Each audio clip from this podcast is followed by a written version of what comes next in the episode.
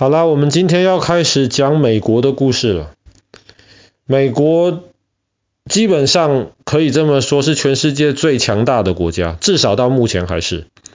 那关于美国，其实好玩有趣的地方很多。每年至少在疫情之前，也非常多人到美国去观光旅游。那爸爸其实去年讲故事的时候，比方说我们讲过了美国的大峡谷，我们讲过了黄石公园。我们好像也讲过了自由女神像，我们讲过了纽约曼哈顿。关于美国的东西，我们其实已经讲了不少。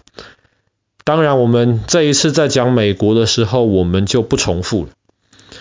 当然，美国有很多很有名的一些建筑物，可是爸爸今天要讲的是爸爸最想去，但是从来还没有机会去过的。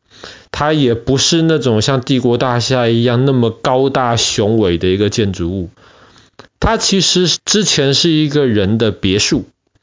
那它的样子可能像哥哥就有印象，它的名字叫做 Falling Water。那么如果翻译成中文的话，有人就翻译成为落水山庄，就是水落下来，落水山庄，就有点像英文 Falling Water 的意思。落水山庄为什么会取这个名字呢？如果仔细看那张照片的话，你就会发现落水山庄的下面就是瀑布，两个瀑布，所以瀑布就是水从上面落下来嘛。可是落水山庄之所以特别，而且吸引很多人，包括爸爸。就是因为它设计的好像跟周围的景色是融合在一起的一样，非常非常的漂亮，不是那种非常雄伟、非常高大，而是那种非常自然的感觉。设计落水山庄的是一个可以说是二十世纪最伟大的一个建筑师之一，他叫做莱特先生。那么。是谁请他设计落水山庄的呢？其实，在几十年前，美国有一个很有钱的一个商人，他非常非常有钱。他不但有钱，他其实还很有品味。他知道什么是好的，用钱买得到的；什么是好的，但是用钱买不到的。所以，当他想帮自己预备一个别墅的时候，他就找啊找啊找啊，都没有找到他喜欢的。可是有一天，当他无意中来到了后来盖落水山庄的这一块树林里面，中间有一条小溪，然后小溪上面有瀑布，他就爱上了这个地方。他那个时候就想说，不如我把这整块地买下来，在这个地上面请一个非常优秀的设计师帮我设计一栋别墅吧。就这样子，那个商人把地买下来了之后呢，他就请了这个莱特先生，这个设计师。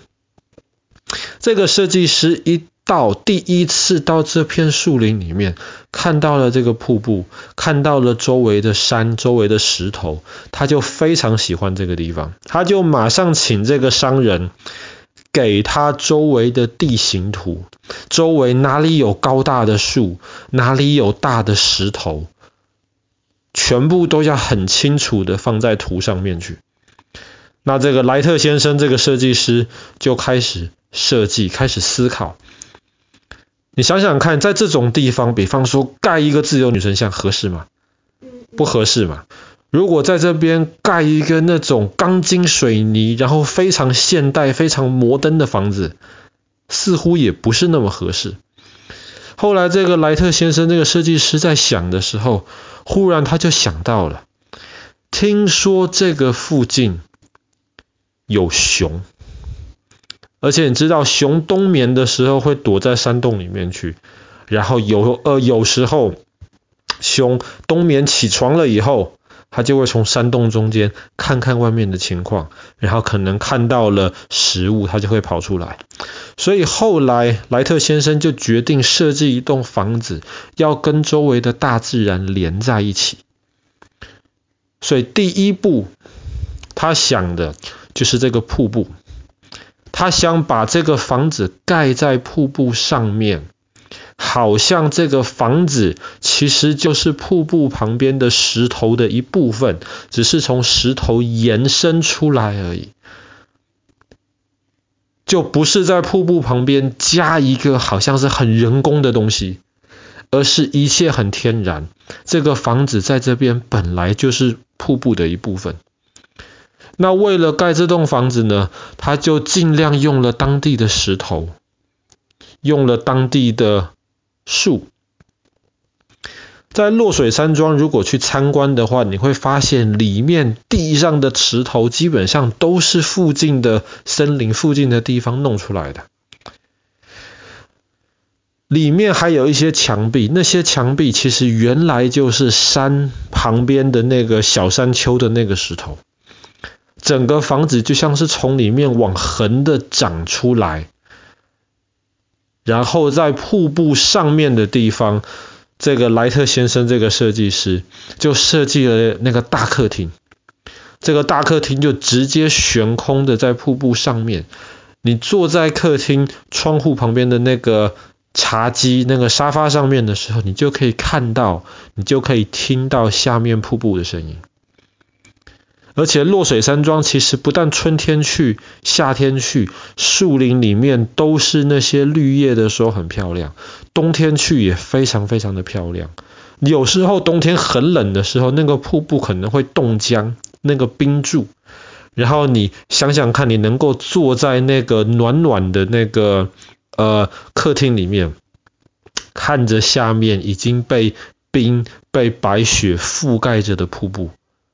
那是非常非常美丽、非常自然的一个景象。所以，当这个莱特先生这个设计师设计完了这个房子、盖完了这个房子之后，那个商人非常非常喜欢。而且，那个莱特先生马上也意识到，这可能是我这辈子盖过最棒的房子。而且，为了让这个落水山庄能够更自然、更像是大自然的一部分。如果仔细看，你会发现全部横的那一些边、尖尖的那一些边，比方说那个呃阳台上面的围墙的那些边，全部的那些有棱有角的地方，这个设计师全部都把它磨掉了，变得比较圆润，像是石头边边。你很少看到有一块石头跟砖头一样有那尖尖的角嘛。都是比较圆润的，被水磨过的，就是这样子能够让它跟自然更成为一体。所以后来这个商人很喜欢这个山庄，但是他太喜欢这个山庄，他知道这个山庄太棒了，所以这个山庄盖完之后四年，他就决定了这个山庄我不能够自己一个人享用。这么伟大的设计师设计出来这么美丽的房子，他就决定把这个房子捐出来。变成一个博物馆，那么现在都是可以开放让大家去参观，甚至在二零一九年的时候，这一个落水山庄也被选入了世界文化遗产里面，因为它盖的真的是太漂亮。但是每年去参观的人很可惜没有那么多，为什么没有那么多？第一个，它在山里面很远呢、啊，它离纽约、离费城开车都要六个多小时。而且附近也没有什么其他的景点，那也不太有那么多人会开这么远的车去六小时回六小时，就是为了看一个小小的山庄。然后第二方面是很有趣的是，那个山庄里面虽然布置得很舒服，可是有些人走进去，特别比较高的人走进去就会觉得很别扭。在里面虽然看起来舒服，可是走在里面不舒服。为什么？那个山庄天花板故意设计的很矮，窗户很大，但是天花板很矮。设计师就是为了希望能够营造出一种，你站在里面看窗外的时候，就像是一只熊站在它的山洞里面看山洞外面的情况，那种躲起来看的那种感觉。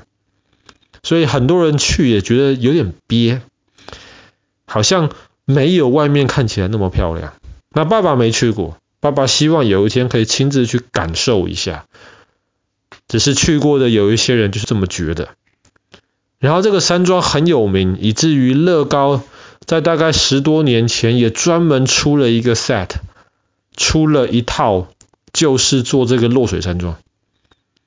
可是后来爸爸觉得那一套其实乐高做的很多 set 其实都很精致、很漂亮，很多建筑系列做的很好，那个罗马竞技场啊、泰姬玛哈林啊都做的很漂亮。可是那个落水山庄就做不出那种跟大自然融合在一起的感觉，所以有点可惜。